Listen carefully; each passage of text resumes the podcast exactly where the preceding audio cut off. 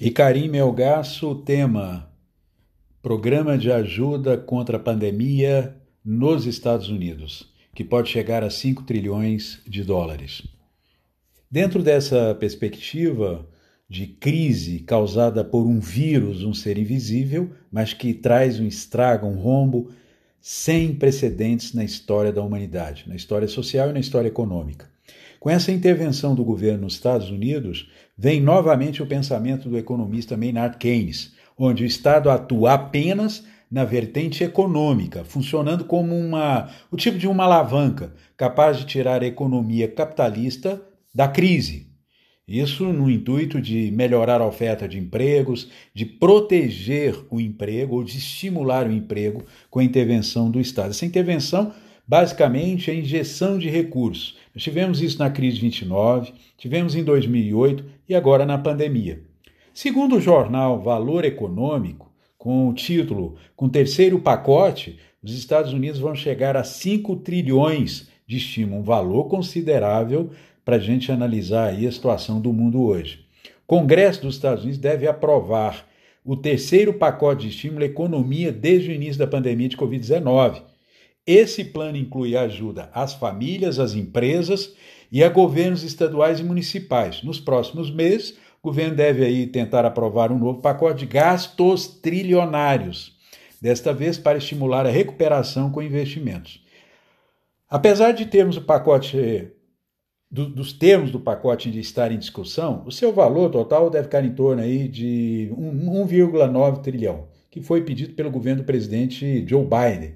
Com isso, os Estados Unidos gastarão cerca de 5 trilhões em programas de ajuda econômica contra a pandemia. Isso levando em conta o que já foi gasto anteriormente. Um total aí vai chegar a 25% do PIB americano, lembrando que é o maior PIB do mundo, produção de riqueza, de bens e serviços de um país.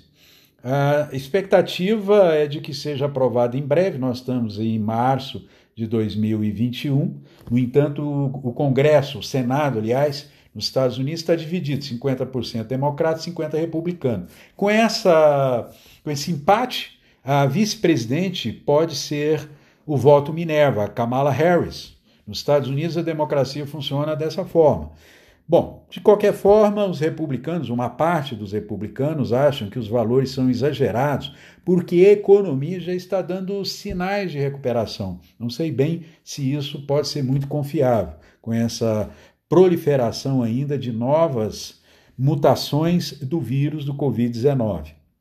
No entanto, é bom observar que nós estamos diante de uma economia liberal nós temos aí ainda, desde o pensamento de Adam Smith no século XVIII, uh, no início da Revolução Industrial, quando pregava o livre mercado, sem intervenção, não havia necessidade de intervenção do Estado na economia, que o próprio mercado podia ditar os seus rumos e buscar o equilíbrio exatamente no momento de crise que estamos passando agora.